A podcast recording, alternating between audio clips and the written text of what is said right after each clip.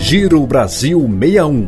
As principais notícias da semana do portal Brasil61.com.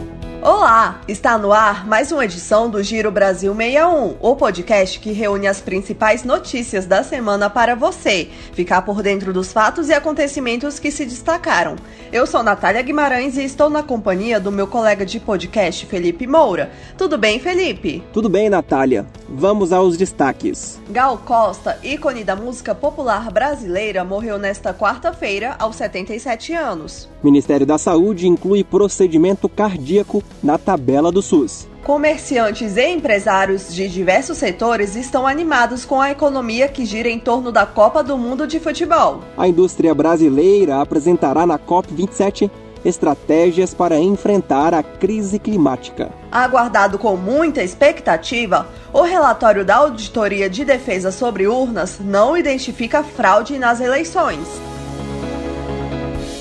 Começamos falando sobre Gal Costa, um dos maiores ícones da música popular brasileira e uma das representantes do tropicalismo. Ela morreu nesta quarta-feira, aos 77 anos. Com 57 anos de carreira, Gal Costa se consolidou como uma das protagonistas da MPB e não parou de produzir músicas desde então, com mais de 40 álbuns lançados entre discos de estúdio e ao vivo. Agora vamos falar de doenças cardiovasculares. O Ministério da Saúde incluiu o implante transcatéter de válvula aórtica na tabela do SUS na primeira semana de novembro. O procedimento é minimamente invasivo para corrigir a válvula cardíaca afetada por obstrução do fluxo sanguíneo. Assim, uma válvula nova pode ser implantada sem a necessidade de cirurgia mais invasiva. A atenção às doenças cardiovasculares é fundamental.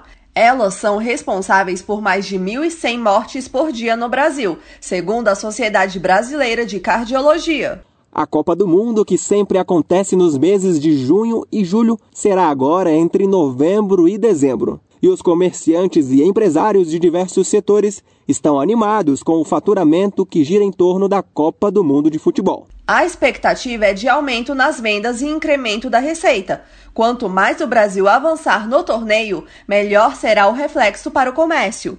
Uma pesquisa feita pela Associação Brasileira de Bares e Restaurantes, com 1.709 empresários de todo o país, mostrou que quase metade deles deve contratar funcionários até o fim do ano. Acreditamos muito que essa retomada dos grandes eventos no pós-pandemia, a nível mundial, como é o caso da Copa do Mundo, vai realmente impulsionar nossas vendas, né? E fazer com que as pessoas acreditem, né, que podem sair de casa com segurança, que podem comemorar juntas, né, os grandes eventos, como é o caso da Copa do Mundo. A indústria brasileira apresentará estratégias e soluções para a crise climática na 27ª Conferência das Nações Unidas sobre Mudanças Climáticas, a COP 27. O evento acontece até o dia 18 de novembro, no Egito. De acordo com o Meio Ambiente e Sustentabilidade da Confederação Nacional da Indústria, CNI, o setor industrial tem contribuído para o Brasil avançar em direção a uma economia de baixo carbono. Serão apresentadas pela CNI experiências bem-sucedidas de empresas que estão desenvolvendo estratégias de redução e neutralização dos gases do efeito estufa. E para finalizar a semana,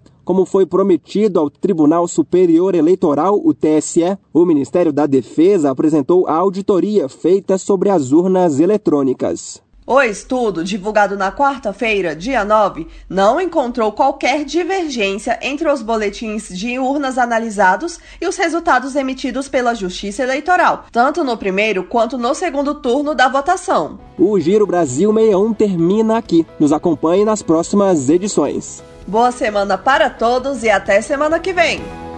Você ouviu Giro Brasil 61. As principais notícias da semana do portal Brasil61.com.